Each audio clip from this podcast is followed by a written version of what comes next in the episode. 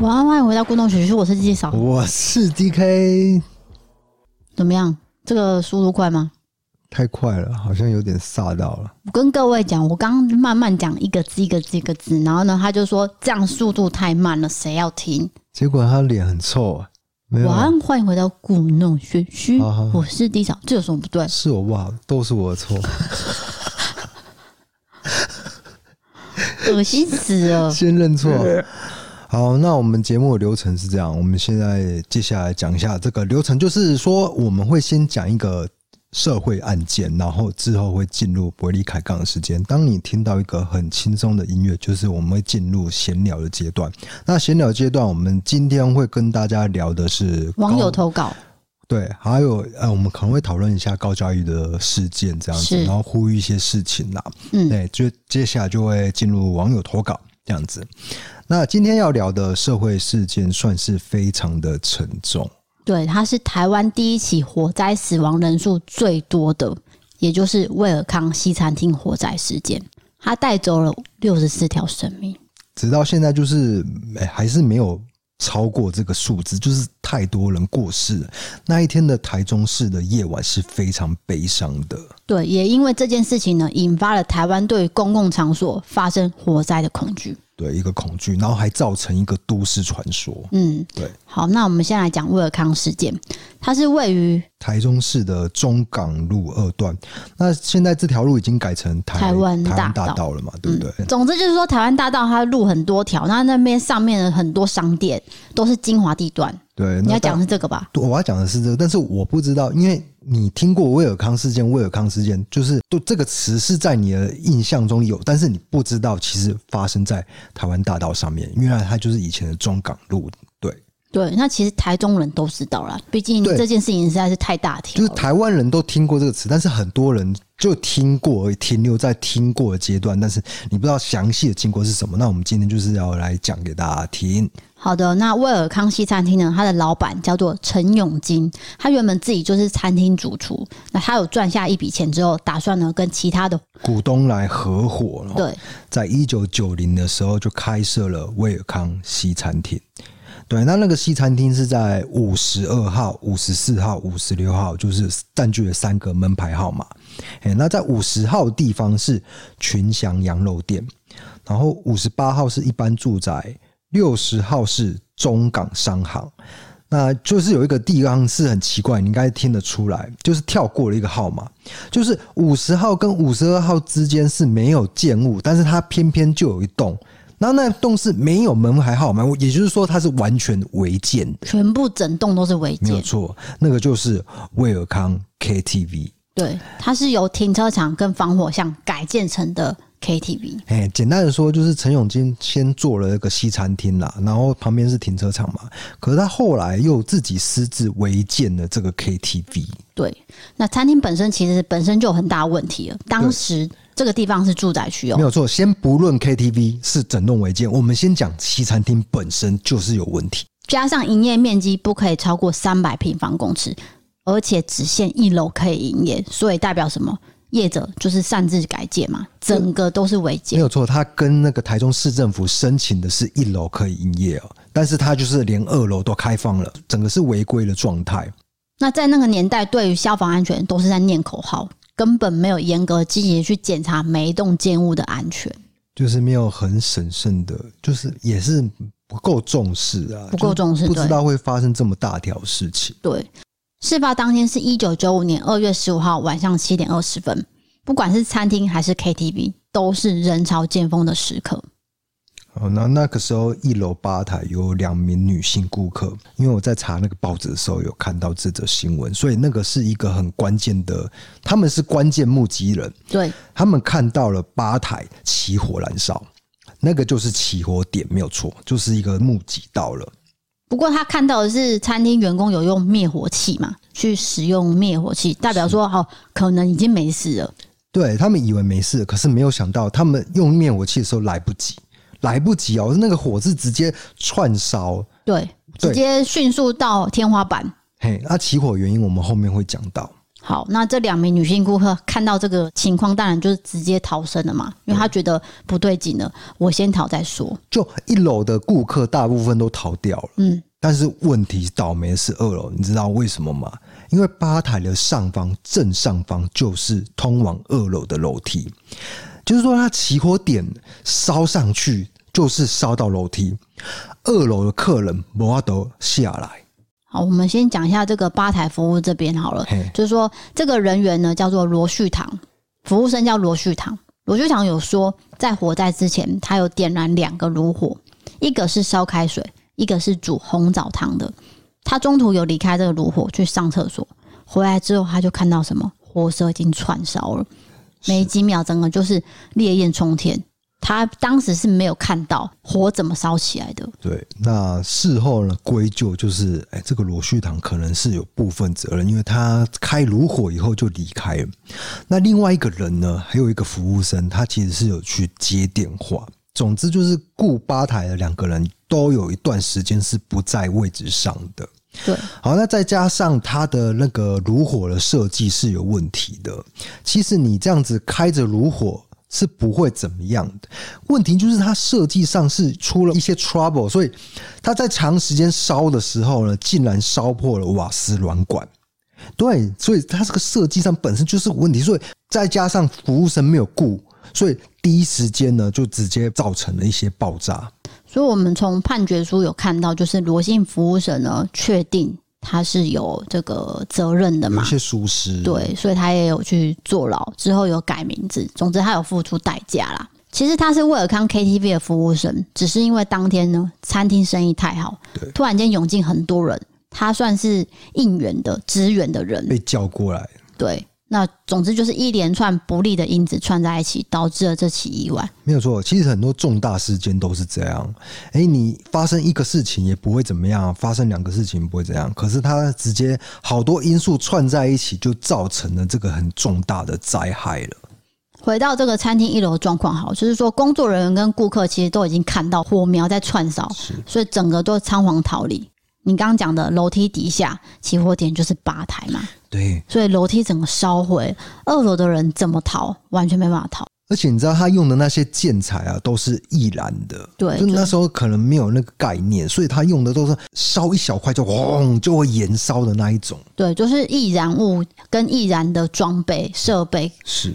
逃生通道呢，分别都被砖墙、金属浪板，还有霓虹广告灯跟看板全部都被封住了，就是完全无路可逃。对，我们说是二楼的状况。对对对，当然一楼就是直接从那个大门就走出去了，嗯、这样是没有问题。但是二楼没有办法走。哎，二楼只要那个楼梯湿了，然后他们就完全就像一个铁棺材一样封在里面。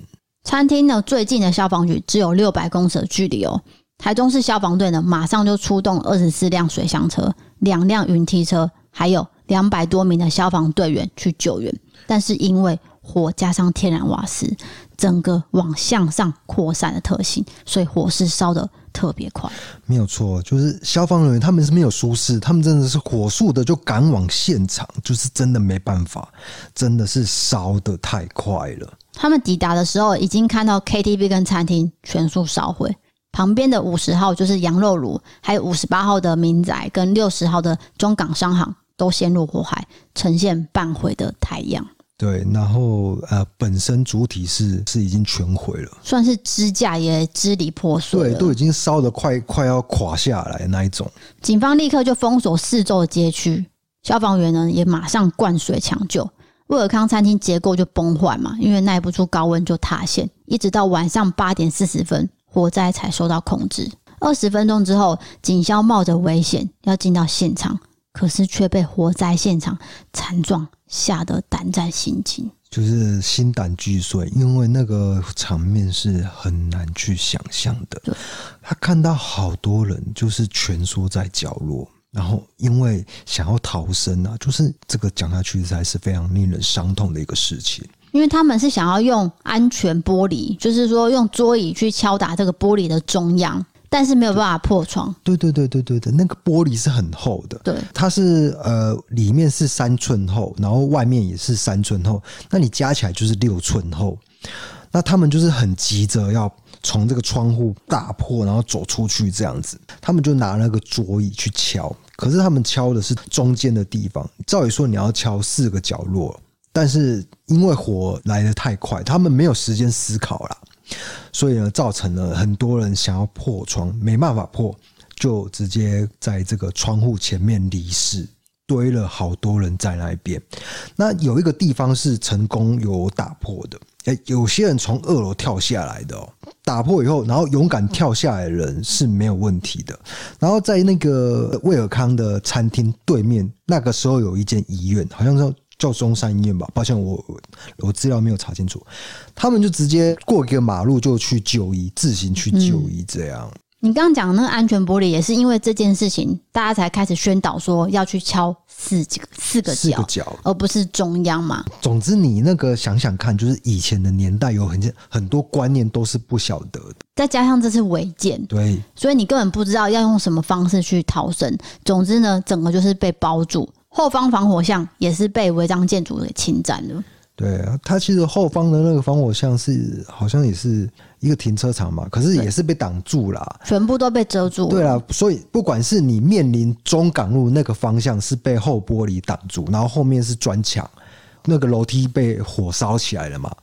完全就是密封的一个状态了。对，尤其是说那一栋 KTV 呢是违建，那许多消费者，老实说，你去唱歌，你会去注意他的门牌号码吗？并不会嘛。对，所以你也不会知道说那栋是违建。是，再加上台中市政府不闻不问，难辞其咎。难辞其咎啦，因为这种事情发生，重大公安意外都会追究到市政府的一个执政的状态。不管你要负政治责任也好啦，或者是你真的是有疏失啊，都一定民生的那个怒气啊，最后一定会跪到那个政府这一边。当然，对不对？时间就到了九点过后，这个尸体呢，就是不断的被警校抬出来，已经就是无法辨识身份了。那由救护车送到台中殡仪馆，殡仪馆值班人员呢，非常的忙碌，一度以没有身份证为由，先拒绝接收。那当时有二十辆救护车停摆了半小时，不知道要往哪边走，一直到台中市市长出面指示，殡仪馆呢才暂时收留。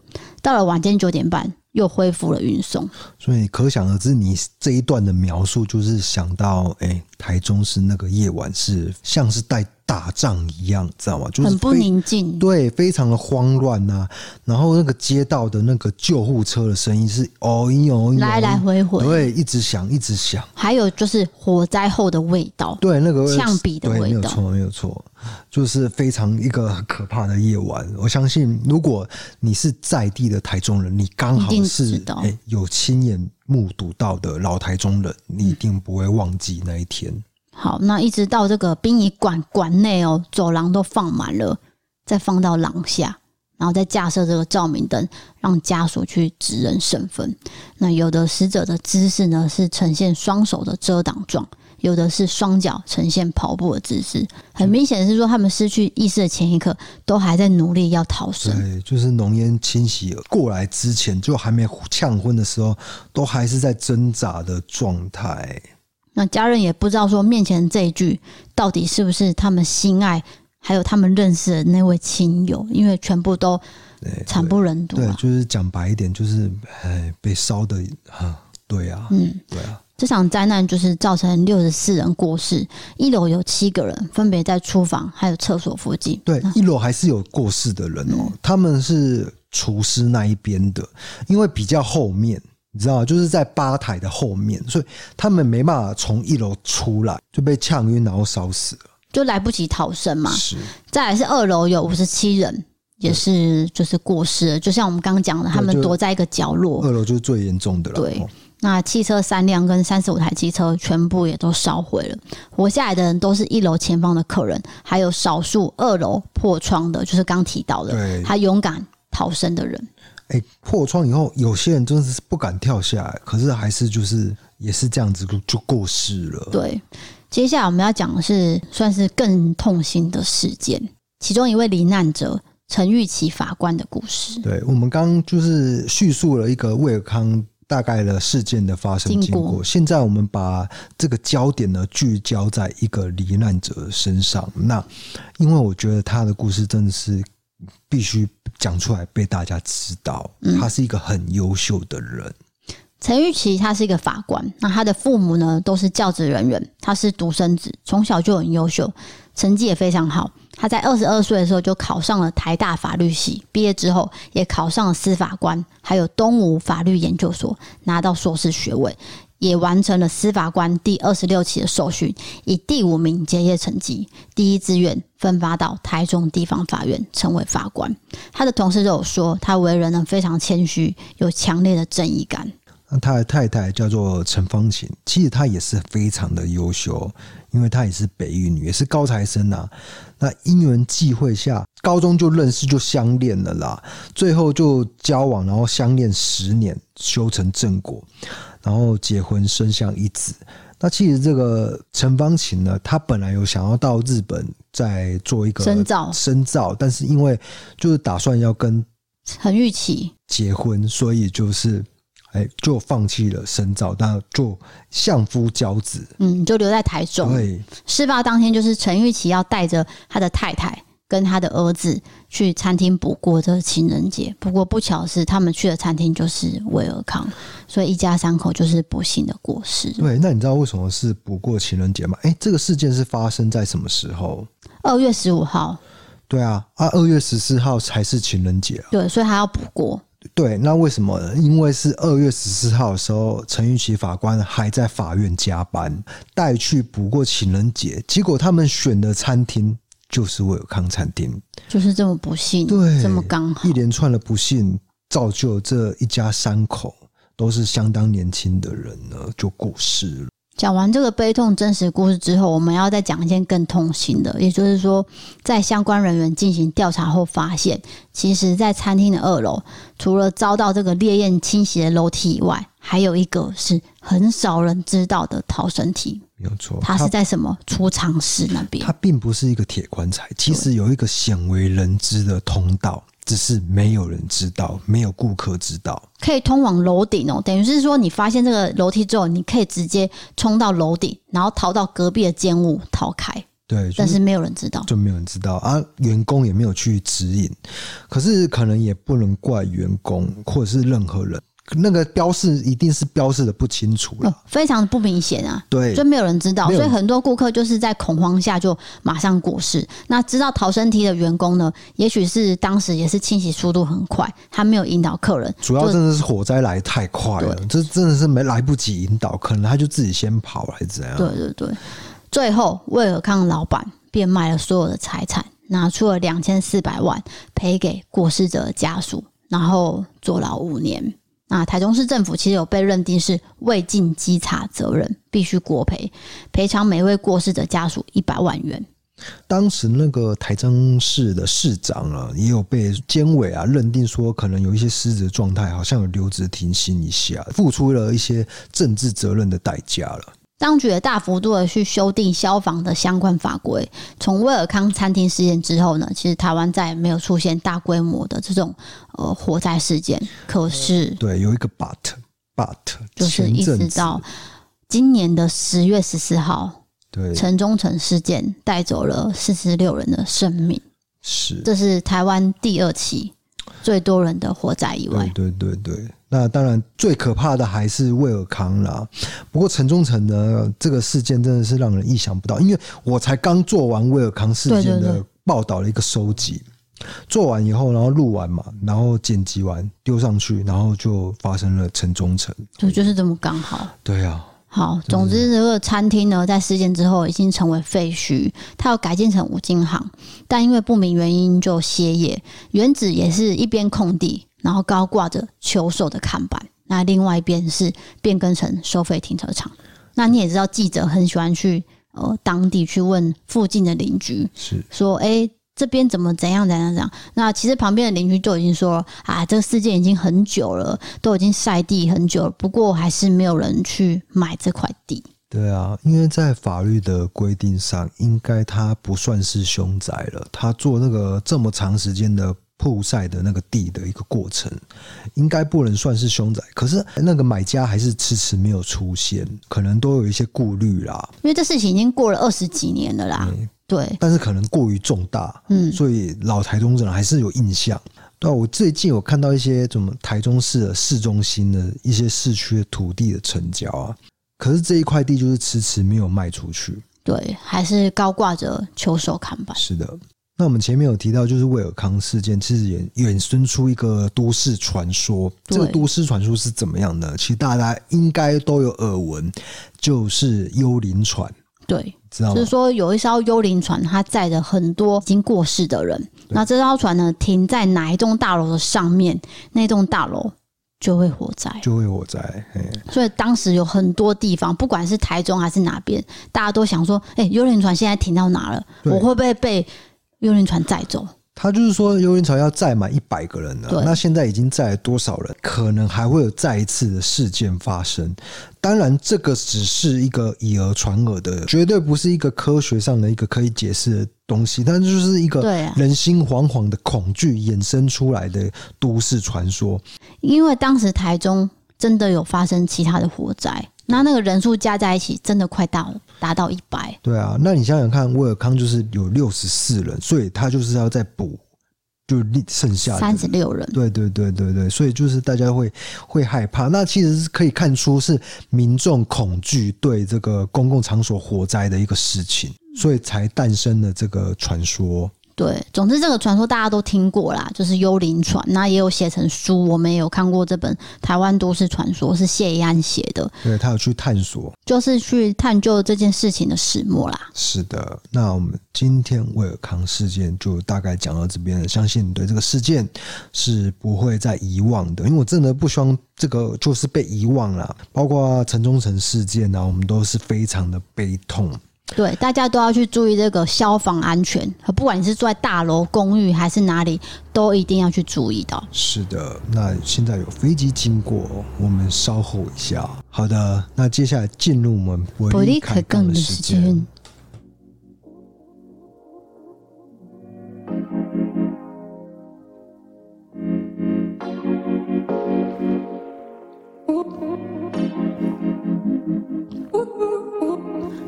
天的伯利开杠呢，一开始我们先提到这个时事好了，也就是前天呢，高嘉瑜台北市议员高嘉瑜高委员啊，遇到一个不太好的状态哦，就是家暴事件。对对，然后那个家暴他的照片其实是有流出来的，包括他的脸啊、四肢啊等等的都被打得非常的严重，就是很像是当成。沙包在打，真的是怎么会这样子？然后高嘉瑜的母亲看了是觉得啊，自己的女儿怎么会受到这样子的攻击？那令人心酸的是，高嘉瑜她被家暴之后，她有去出席，不管是呃立法院的，对，就是咨询啊，对，还有录影节目的录影。对，可是他有强调，他口罩是不要拿下来的。嗯、当时大家都想说，哦，就是不拿掉没有关系嘛，没有人去怀疑那么多。因为疫情的关系，所以戴口罩是正常。可是其实他底下是伤口，对他底下都伤口，还有他的脖子其实没有遮到，脖子也有，手也有，有些人就发现了。是，那当然会有一些底下会有一些质疑的留言呐。对，尤其是新闻下面有各式各样你想象不到的。那些留言会让你起鸡皮疙瘩，因为如果今天这个人是你的女儿、你的朋友、你的女朋友等等的，这样子被殴打，你会讲出这样的话吗？对，首先一个质疑就是说，他们会不知道什么叫家暴，为什么这个算是家暴？他们又没有结婚。对啊，大家的误会就是说，诶，以为是有婚姻关系才能成立家暴。其实根本就不是这样子啊！只要是家庭成员，只要跟你住在一起，就算是家暴。不管他是前男友、前女友、前夫啦，哦，你们只要有居住的事实，那就算没有结婚，男女朋友，他也算是家暴的。对，当时是高嘉瑜去住南方的饭店嘛，就是说南方他有长期住在板桥的一家饭店，那这点也是大家质疑的地方，就是说他家其实住在板桥附近。可是他却长期住在那家饭店。对啊，刚报道是有说一个月是花十六万元在这个住饭店上面，而且是父亲在付的钱。对对，对，他并没有付钱，他是一晚五千四的饭店哦，并不是一般的什么廉价的。那种啊，没有啊，是比较高级、高贵一点，五五千块的啦。对，那昨天高嘉宇他其实有出来说明，就是他跟这位林楠发生的事情，林炳书，嗯，哦，林炳书发生的事情，有关他们感情，其实他们交往大概是七八个月。那这个中间呢，可能我相信啊，起初林炳书一定是表现出非常绅士、非常呃，算是爱女友这个形象，但高嘉瑜就相信了嘛。是，因为人都要经过相处才会知道嘛。对对对，但是就是很多人不了解这一点，嗯、他们会觉得说，你怎么会没有判断力这样子？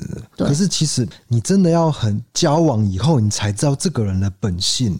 当然，你交往过程会有一些迹象，会发现说这个人好像不太对劲。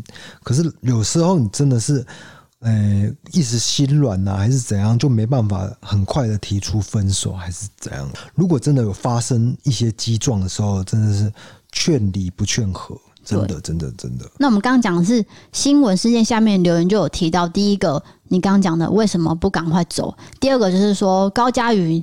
你唱歌这么难听，长得怎样怎样怎样，你就是应该受到这样的待遇什么的，就是这些是完完全全政治不正确的语言。呃，我觉得应该说是逻辑根本就不正确。对，不要说先不要说政治不正确，就是跟家暴事件毫无关联。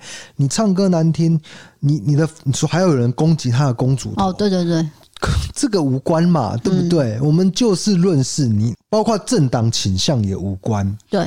哦，其实照高嘉瑜他，嗯，啊，政治这一块是先不要谈，但是这个东西就是可以发生在每一个男生女生的身上，哈，就是都会遇到，就连现在连立法委员，就是有比较有权势的人都会遇到了。有人会说，哎、高嘉瑜，你是学法律的，你这么聪明，你怎么不会分辨男人？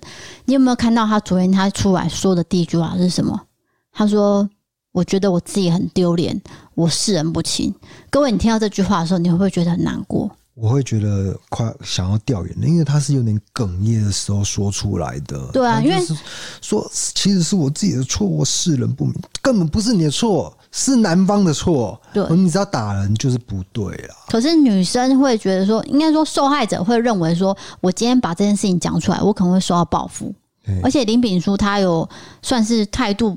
不是说反省哦，他算是有一点高傲，加上那叫什么？他，他就是在镜头前面没有那个哎反省的感觉啊！啊，对，他也没有畏畏缩缩、遮遮掩掩，觉我个人感觉，他好像要玉石俱焚。对，你你现在报这个没关系啊，那我手上也有一些你的照片呐。对，他说高嘉瑜，你应该很开心哦，你现在应该很开心。这样，哎，这句话鸡皮疙瘩哎，然后再来说，我祝福他啦，我祝福他。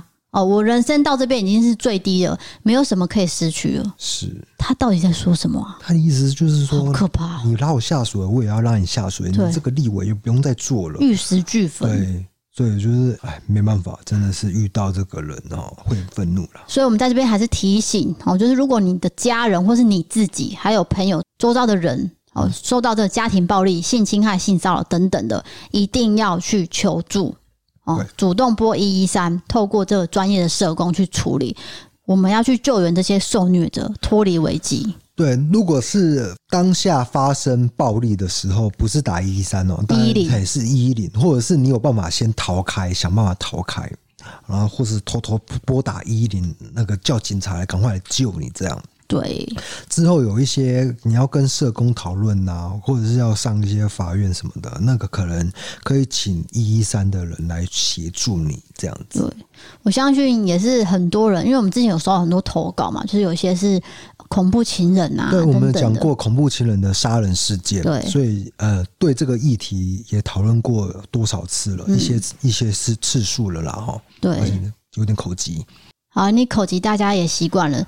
简单来讲，高嘉瑜事件呢，希望大家多点同理心，然后不要去责怪这个受害者，因为他已经受到非常大的伤害了，包括身体跟心理都是。呃，还有政治生涯，对，都一定会有影响。嗯，好，好，那接下来就要进行到网友投稿了。今天的网友投稿，我选了三则，那这三则呢，完全是不一样的路线，那也算是比较特别的。第一个呢，是一个女生，她是来自云林，她叫做乌云。她写说，事情是发生在一九九七年七月，妈妈怀孕大概是七个月，肚子里面呢就是我。那我们家住在很乡下的地方，回家路上会经过一段很昏暗，旁边都是农田、人烟稀少的路。那天晚上，妈妈公司加班，下班的时候已经是晚上十点多了。她跟往常一样，骑着机车要骑回家。就在离我家一座桥的距离，突然有一辆白色的车急刹在我妈妈机车前面，车上就下来一个男人，从我妈的颈部拖着我妈。要把他拖上车，这是怎样？这是绑架哎！对，我妈这时候呢，两手抵住车门，用力的撑住，不让自己被他拖上车。那个男人放下我妈，到后车厢拿东西，可能要拿武器之类的。这时候我妈趁机狂奔到旁边一一处养猪户，然后疯狂的拍打门窗，喊着救命救命！那户人家也赶快跑出来看。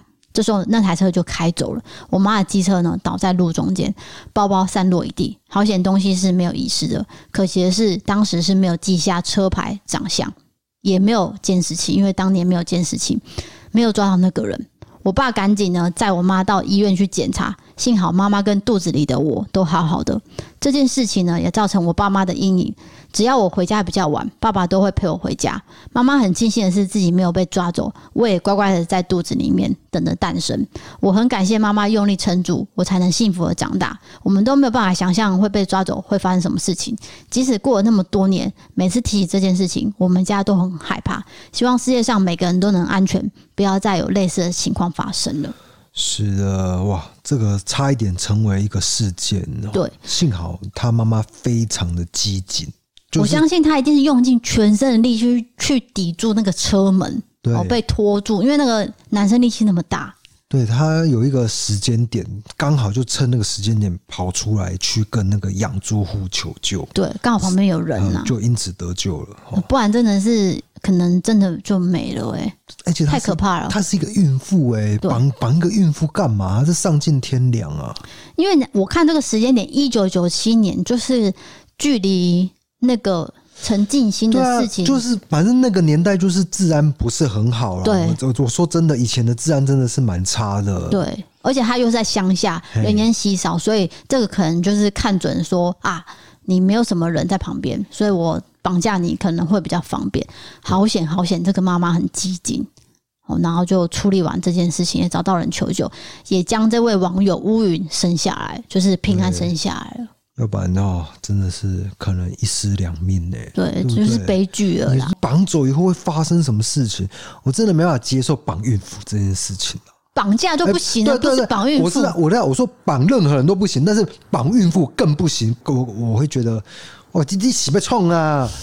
为什么会挑孕妇呢？太变态了。对，你到底要干嘛嘛？就是哦。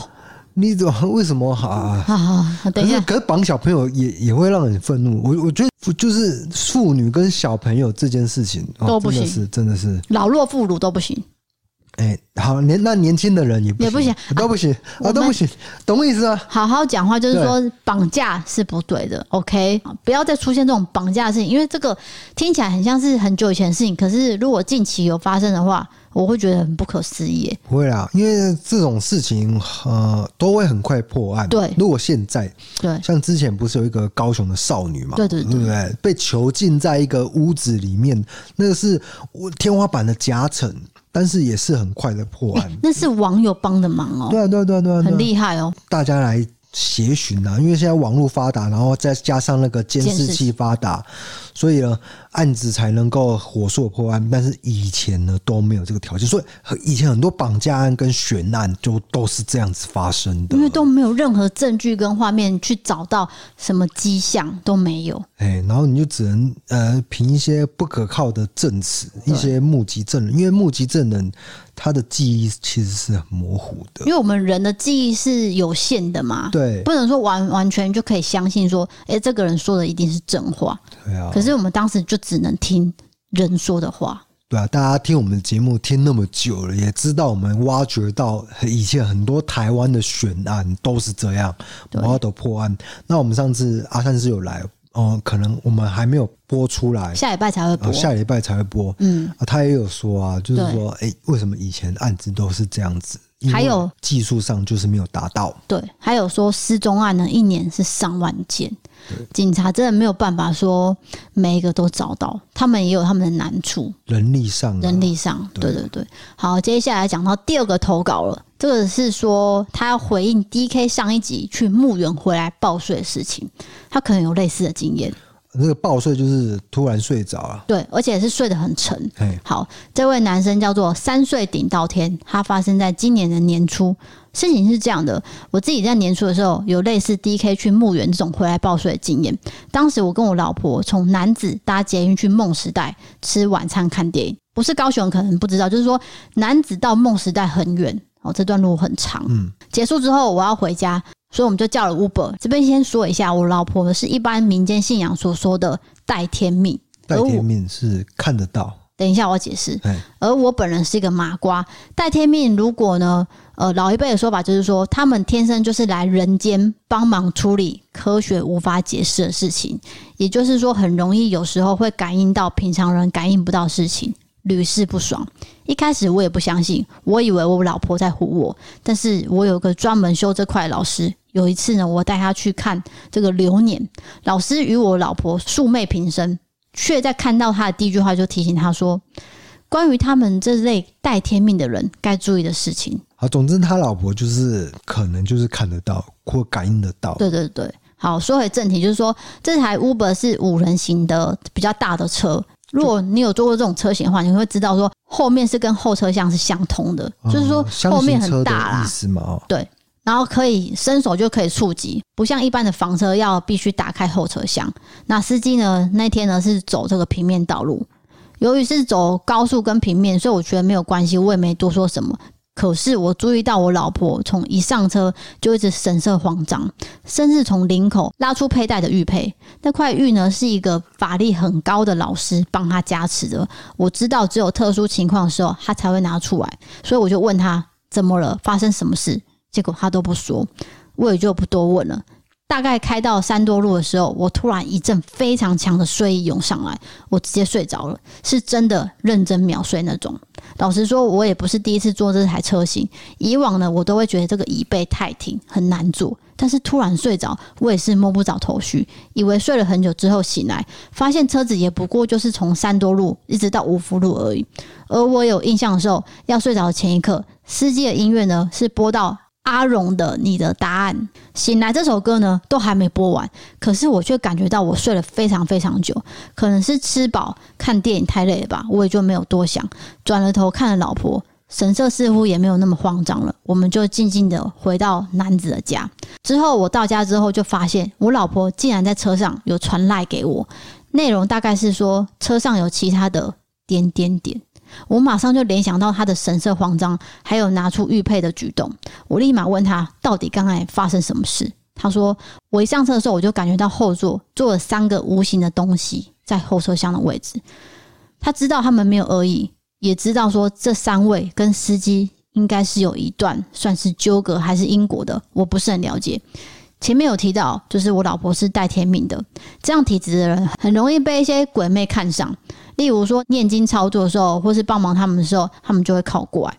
就在我们上车没多久，那三位呢就一直盯着司机看。渐渐的，那三位就发现我老婆带天命的事情，然后他们就靠近了他，似乎想要拜托一些什么事情。那我老婆就一度作呕，想要吐，就马上把玉佩拿出来。并且在心里跟他们对话，说：“拜托你不要来找我，我只是搭车的乘客，我什么道行佛法都没有修，我也不想修。带天命这件事情我也不想，我不能控制，请你们离我远一点，滚到旁边去。”总之讲完之后，他们就真的走了，到我的后面。我老婆说：“我就是在差不多那个时候，马上我就睡着了，然后之后无形的东西就消失了。”过没多久，很快时间我就醒来，刚好 DK 提到他从墓园回来突然很累，我就想起了这段往事。我想这部分应该就是 DK 常说的科学无法解释的事情吧。好，我先讲一下我对这个事件的看法，就是说带天命，我很久以前有听过，不过我并没有完全完全的相信。也就是说，之前呢，我妈有带我去看一位叫做带天命的人，就是说。他可以看到你的未来。那天命是他的名字吗？不是，我已经有点搞混了。我一直想到带知音的，怎么会这样？不要乱讲话，就是说不是啊，戴天命是说，是说我联想到了，抱歉抱歉，我不是要不是要乱讲话，哎，对不对？戴天命，他刚刚已经讲，老一辈的人说他可以去呃帮人家处理科学无法解释的事情，还有那些东西会无形的。你是说靠过来？简单说，他有阴阳眼，但是他有一些义务要帮忙，对不对？那些东西会请他帮忙，这就像是那个蜘蛛人第一集说的：“你能力越强，哦，我是不是有点走音？能能力越强，责任越大。”对，就是说你的责任呢，责任呢，被那些无形的东西发现的时候，他会靠过来啦，他会请你帮忙说，例如说，我现在想要对。被超度还是怎么样的，或者是我一些帮忙，那个有一些需求，但是你明明就看得到我，你为什么不帮我？对，你可不可以帮我一下？对，这就是带天命的意义，就是一个责任。对，因为你有能力，所以你有责任。对，那当时我妈就是有透过朋友听过说啊，有一个人在高雄，呃，他是带天命，然后他会看得到你的未来什么什么，总之就是算是有点问世算命的一种。嗯嗯，那我也是被带去，当时呢，我并不认识你。啊，我不认识你。然后我妈呢？你不认识我？当时，所以你已经长大了。这个不是你小时候的事情，是呃，十年内的事。十年内的事情。对。那那时候我妈就问那个带天命的人说：“啊，我的女儿以后的对象是谁？”这样。哦、啊，这个是算命呢，这不是带天命吧？这根本就根本就是在算，对啊。所以呢，他有讲讲准吗？有讲中吗？就是没有。他没有讲到我的特质，就对了。他说的完全都没有，完全相反。第一个，他说那个人住在台中啊，完全不中。第二个我，我这个人跟台中完全没有渊源。对，有哦，比如说我家族啊，你说我 之前女朋友 有哦，我也交一个女朋友是在住台中了。好，祝她幸福快乐。不用多这些话，要讲了，我怕。我不知道他们有没有听啊，那还是要讲一下。好，我们祝福每一位前男友、前女友，这样好吗？好吗？好。第二个，他说，呃，这位男生是单亲家庭哦，完全父母亲离异。我爸妈就是幸福美满。好，在我印象中，我爸妈吵架了次数不超过五次。对对，就是他们很和乐啦，很相爱。所以这个单亲完全不重。好，第三个，嘿，他说会因为工作认识。我根本没有从事 我的工作，当时是很封闭的，就是说我没有办法认识外面的人，嗯，所以这三点完完全全 no，完全落空。再来就是说我妈的朋友，就是她介绍她的这位朋友，她的女儿呢，就是一直在考医学院，对，然后考医学院考了好多年，她每一年都问她说：“我女儿今年可以考上吗？”她说：“可以。”所以就问了好几年，没有一次中过。到现在都还没有考到，到二零应该已经有四五年了哦，都是一样的答案。还有这个可以讲吗？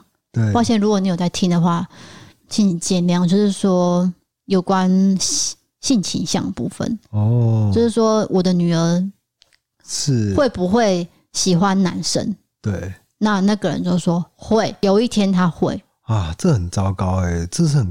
就是过时的概念。对，因为长辈很多人还是不能相信说这个是天生的，他们觉得会变。嗯，可是大家，如果你愿意相信的话，他们真的是天生的。不会变的事情。可是这个算命的很要求啊，他就给人给那个妈妈这个希望。可是他女儿其实你自己的性情，像你自己最清楚，不要说有这些压力啦，这是长辈的压力。可是这女儿就是因为妈妈这样子，她还是有演一套，就是还要演，就是没办法出柜嘛。嘿啦，所以我很痛苦。我看起来我觉得很心酸，因为她不能做自己。对对，这是我延伸出来讲这个戴天明的事情啊。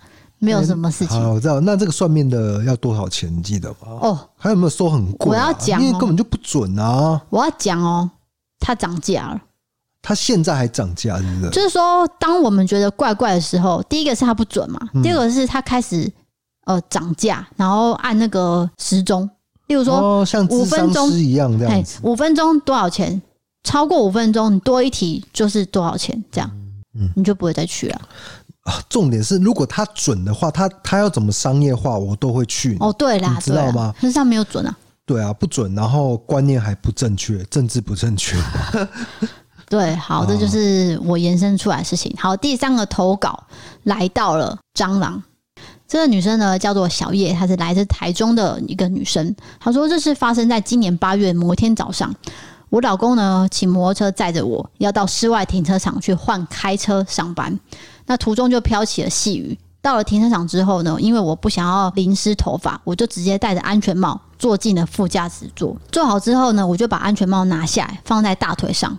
在这个同时，我老公也开了驾驶座的门要上车，结果他突然指着我的安全帽大喊说：“有蟑螂从你的安全帽里面爬出来！”然后呢，我马上就看着我的大腿，真的有一只很大的蟑螂，但是呢，他感觉有点掰卡掰卡的，可是他用很快的速度从副驾驶座往驾驶座方向跑，然后跑到驾驶座的脚踏垫之后。就消失了。接着，我的老公就开始各种崩溃的找蟑螂，几乎翻遍整台车都没有找到。在他崩溃的同时，我一个人默默坐在副驾驶，划着手机，冷眼看着一切。但是我平常是一个非常怕蟑螂的人，但是那当下呢，我感觉到我内心异常的平静。也许是我觉得都已经把蟑螂戴在头上那么久了，好像也没什么好吓的。好，P.S. 当天我老公呢一直吵着不敢开车，最后只能请人清洗这个外装还有内装之后，他才继续开。而发生这件事情之后呢，我每一次戴安全帽之前，都会在灯光下仔细检查有没有蟑螂，才敢戴安全帽。我真的是一个很崩溃的经验呢。这件事情呢，就让我延伸到想到有一天呢，我们家呢就是消毒，好，我们家大楼都会消毒。这里讲过，该讲啊。我还是要讲一下，你的反应非常的大，而且你是大吼大叫，那很崩溃、欸。就是件事情这我真的没办法。我们要去牵车的时候，有一只蟑螂从龙头这样窜出来，然后 DK 就大吼大叫，然后他就不是不是，你那个故事讲错了啊？是那一天就是有前一天有消毒嘛，所以各种蟑螂就是大蟑螂都窜出来，所以地上呢就充满了蟑螂尸体跟。半死不活的那一种，所以我说，呃，还在动啊，老婆，我真的没办法，你帮我帮我牵车好不好？你帮我骑出来，你骑出来以后，我再骑上去，这样，拜托你，拜托你，然后你就帮我骑了。你骑到一半的时候，我就尖叫 啊，老婆，你那个机车龙头有一只蟑螂，而且是大只的在爬啊，你妈妈呀！当时呢，有一个阿伯。目睹了我惊慌失措的一切，全部一 全程都看到了。那我在叫的时候，你是怎样？你很冷静的。我说你不要那么大声，因为停车场会有回音嘛。可是我想要救你，你知道吗？因为你帮我，你帮我把车子提提出来。我我不能说都不讲吧，你懂意思吧？可是你有发现我没有怕吗？我跟你讲说他已经跑走了。我知道，可是你本来就不是很怕大蟑螂这件事情了，这就是我们的一个互补啦。但是我们两个都害怕，我们 我们那天没办法出门哎、欸，怎么办？哦，对啊，幸好有一个人不怕嘛。对啊、我是最后还是去骑我的车啦。哦，是这样，你记得吗？因为我们还是把车停好了。欸、因为你一直跟我说，忘记会不会等一下会有其他的地方又跑出蟑螂？不如我们就不要骑，去骑你的车，所以就换成骑我的车。对，啊，好崩溃哦。总之，你就是跟这位先生一样啊，就是没有亲、没有确定的情况下，就不要去开了。那他这个情况更可怕，因为他是一个密封的状态，他是在车子里面，蟑螂已经跑进车子里面，你不知道。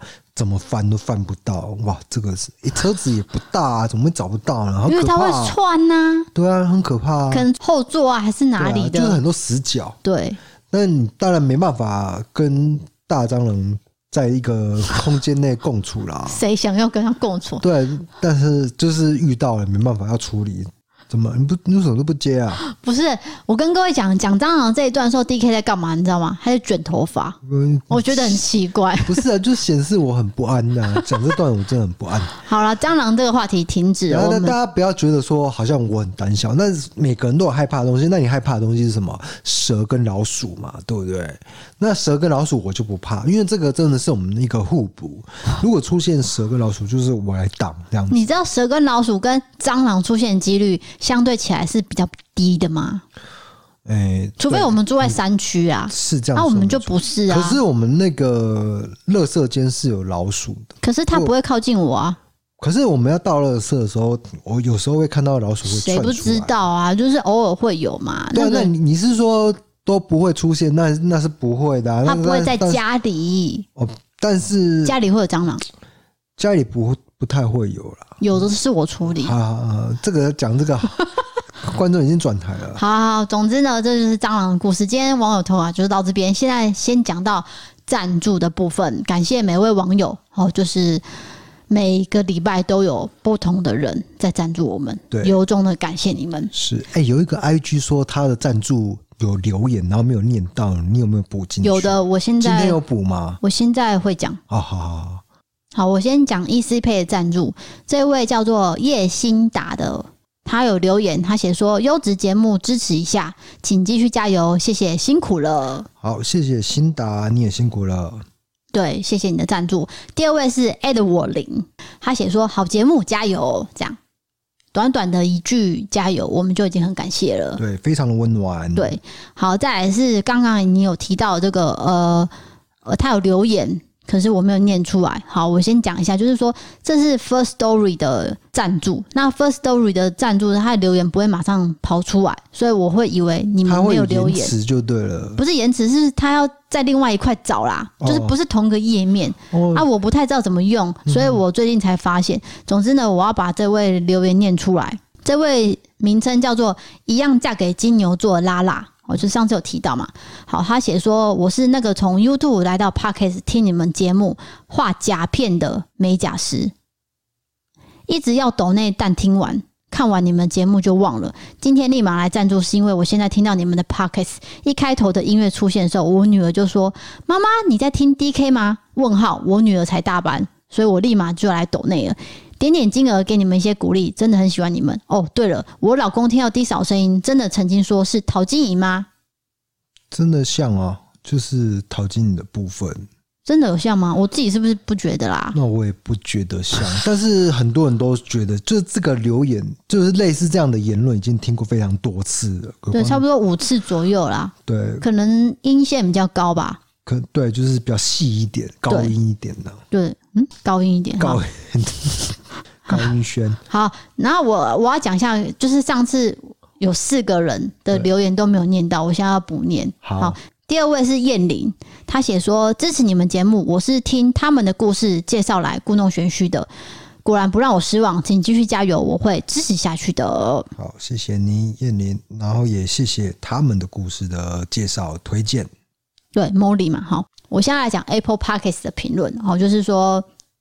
之前我们在节目上有讲一下台南小吃嘛，这位叫做 Eric 寻，他写说无名羊肉，就是说还有一家羊肉店也很好吃，然后呢订他们家的羊肉汤，过年都已经额满了，订不到了。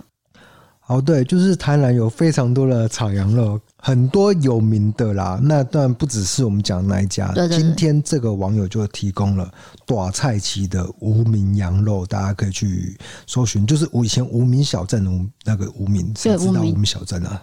又讲一次 啊，就是说很多市场里面呐、啊，很多小店，它可能没有店名，可是它很好吃，这个都要去巷弄挖掘。对，但是这个好像不用挖掘，因为它是爆红的状态嘛。他说他如果是过年要订的话，哦、根本订不到，也就是说他有一个口碑了。对，可能在地人知道这一家了。嗯，好，下一个 Apple Podcast 的评论，它叫做 G O O 一二三四五六，也就是针对你上次说的堂哥表哥，他做一个。好好，我知道。我知道，我知道，我跟大家都抱歉，抱歉。就是说，姑姑的小孩是表哥，不是堂哥；妈妈的兄弟姐妹才是表表系列的，表系列的。对对对对对。哎、欸，这个我老实说啦，因为小时候跟这些亲戚在一起玩，我并不会说“哎、欸，表哥，哎、欸，堂哥”这样，就是我们会叫名字。嗯，所以有时候我真的对于表啊、堂的，我不是很很，因为我没有姑姑啊，所以我不知道。所以我不知道这件事情，我以为姑姑是爸爸这一边，所以也也是也是叫堂，因为爸爸这边我都觉得是堂嘛，那妈妈那边都是表哥、表表姐这样子，所以是我误会了。啊，我有姑姑，可是我跟他小孩不熟，所以你也不知道他他们要叫，我只知道他叫 Ruby 而已。对，你就直接叫名字。对，我不会只说哎堂妹什么的，就是怪怪的嘛。对啊，这个称号真的是比较复杂，因为外国啦、欧美啊，他们就是 cousin 啊而已啊，cousin 啊，怎样？我又绕英文，对啊，他们不会那么复杂。Cousin，OK，懂啊，就是不管是男的还是女的。就是不不管是姑姑啦还是阿伯啊，都是 cousin 这样子。OK OK，好，谢谢你的解释哈。好，下一位的标题叫做“谢谢陪伴”。他写说，以前还在念书的时候就有听广播的习惯，后来喜欢的电台节目收掉之后就没有再听了。近年听到 Parkes 这个名字才来听听看，有广播的性质却可以随点随听，不怕错过。但随意浏览都没有听到喜欢的，一直到故弄玄虚。谢谢的士夫妻陪伴我度过健身还有开车上下班的时光。喜欢听案件故事的情节，但更喜欢不利开杠的时候，两位斗嘴的时候。很多时候明明就没有笑点，但是听到低嫂笑声反而被逗笑了。缺点是在健身的时候出力的时候碰到笑点，真的是会岔气，害我现在如果是听故弄玄虚，重量都不会做太重。总之，谢谢你们会继续支持的。我是吉米旺，好，谢谢吉米旺这位朋友你的支持。哎、欸，我真的听到很多次，就是说做健身，然后听我们的，然后会突然间笑到岔气，突然间就没办法做这个什么卧推哦。对啊，对，因为要出力的动作，可是刚好那个笑点来了，对，就突然间啊停住这样。对，所以可能大家做健身的时候要小心啊，因为健身器材很重。对，我这样建议是对的吗？是，它会有一个一个 一个使用的规范，就是你你还是要注意一些事项的、嗯、哦，所以要还是要专心做啦。可以听，可是可是笑这件事情又不能控制。对啊，那笑点来怎么办？对，而且我的目的就是要让你笑啊，所以我的目的达到了。好，谢谢你，金米王。再来再来，这集的重点就是有一颗心的朋友，这个一颗心的朋友呢，希望你有在收听，那我也希望你有点同理心。听我解释哈，这位朋友是 D O O R O O T H H Y，他写说吐在爸爸朋友车上还不自己亲，还能这样笑笑的说，我真的没有办法点点点，是我的车的话，我真的会气死。好，这件事情可能有些人不知道，就是说我有一次呢提到的是，我跟我爸还有我爸朋友一起到山上去吃这个客家小炒，有道菜呢叫做姜丝炒大肠，那这道菜就是酸酸。然后甜甜的嘛，总之呢，下山的时候因为很多山路，弯来弯去，弯来弯去，我就晕车了。总之我本身就是很会晕车的体质。哎，你讲太多了啊！你就讲，因为这个东西已经重复了哦。你就是讲一个大概，反正就是你吐了，然后因为你不知道怎么应对，所以你也没有跟那个爸爸的朋友讲这件事情。那他听了就很气。对，那我在想，这位朋友应该是爱车人士啊，就是。诶、欸，很爱保养车子。应该说，这个评分制评分的制度是你认为这个节目的安排啊、流程啊 有没有好，而不是你听到一个单一事件，对对，你就觉得这个东西是不好，所以你就给了一颗星，然后就否定掉整台的一个。可是这是你的权利啦，对啊，他否定我啦，没关系。我不是说你不能这样留，但是，诶、欸。就是低扫行为在这边让你听了不愉快的话，我们盖瓜承受，向你道歉。对，我盖瓜承受，因为我真的是不对，我吐的时候没有告诉任何人。可是有的时候，因为你小时候不知道怎么应对，所以并不没有那么社会化。当然，我们现在吐，他当然会做一个告知的动作，就就是你必须没有一个人是完美的，就是他的生涯完全没有犯错，对，没有出错过，没有任何。不道德的时候，完全都没有丢过垃圾，这样子 哪有这种人存在呢？对不对？真的不太可能，而且不可能啦。我要讲的是说，为什么要你要有同理心？就是说我当时是小朋友，我好像才小一还小二之类的。总之我很小，然后我吐完之后，因为不好意思，我爸爸在跟朋友聊天，我就很怕打断，所以我下车之后，其实我有偷偷跟爸爸讲啊。嗯，那爸爸有没有跟朋友讲？我就没有再追问了嘛。反正就是小朋友的一个。一个回想起来就觉得有点不好意思的事情，然后就讲出来了。嗯，那他说我笑笑的说，这因为本来就是，难道我要哭吗？对对啊，我吐了这样子。好啦好啦，反正造成你听感不好，让我们概括承受。对，概括承受，谢谢你的指教。真的是抱歉，我吐了，抱歉，抱歉，我真的不应该晕车，对，是我的错哦。接下来我们会找回去这个爸爸的朋友 去跟他道歉，不要乱讲。好啦，就是谢谢你啊，就是因为大家有不同的意见，我们都概括承受，好不好？讲完了。啊，没有，我们今天的节目就到这边喽。欢迎投稿各种经验，经典传送门里面投稿专区。如果你喜欢我们的 Podcast，欢迎追踪留言、五星评论，或是到 MB 三 App 参考各种方案。对悬案议题、社会议题有兴趣的话，可以到 YouTube 搜取“异色档案”，订阅我们的影片。想要看我们的日常呢，可以追踪我们的 IG。谢谢各位，我是 DK，我是 D 嫂，我们下次见，拜拜。拜拜。